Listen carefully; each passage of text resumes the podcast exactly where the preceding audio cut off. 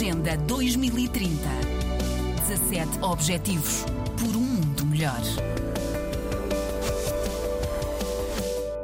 Foi com base num estudo sobre a implementação do Programa de Desenvolvimento Local e Combate à Pobreza nas províncias de Benguela, Huambo e Malanja que a ADRA sustenta a ideia da realização de um Fórum Nacional que defina uma nova estratégia de combate à pobreza em Angola. Para a organização social que trabalha nas áreas rurais, é fundamental mudar o quadro que ainda coloca muitos cidadãos em situação de vulnerabilidade.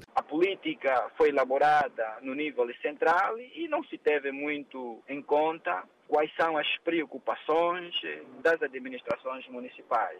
Constata-se igualmente que os municípios não são engajados. Ora, não se pode falar de combate à pobreza sem a participação de pessoas em situação da pobreza e da vulnerabilidade. Aqui uma necessidade de se promover um fórum nacional abrangente para repensar o método de combater a pobreza. O estudo concluiu que sete em cada dez angolanos continuam privados dos direitos fundamentais, como alimentação, saúde, educação, água, energia e mobilidade. O diretor-geral da ADRA, Carlos Cambuta, disse que, apesar da existência de verbas, as prioridades não estão devidamente definidas. Daí, o combate à pobreza constituir ainda um desafio. Este programa, apesar de ter recebido recursos do Ministério das Finanças, estamos a falar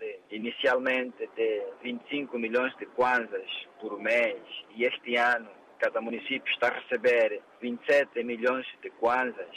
Estes recursos não estão a ter reflexos na vida da população. Diretor-geral da ADRA, Carlos Cambuta, e a ideia da assistência social que também deve ser revista tendo em conta a especificidade de cada região.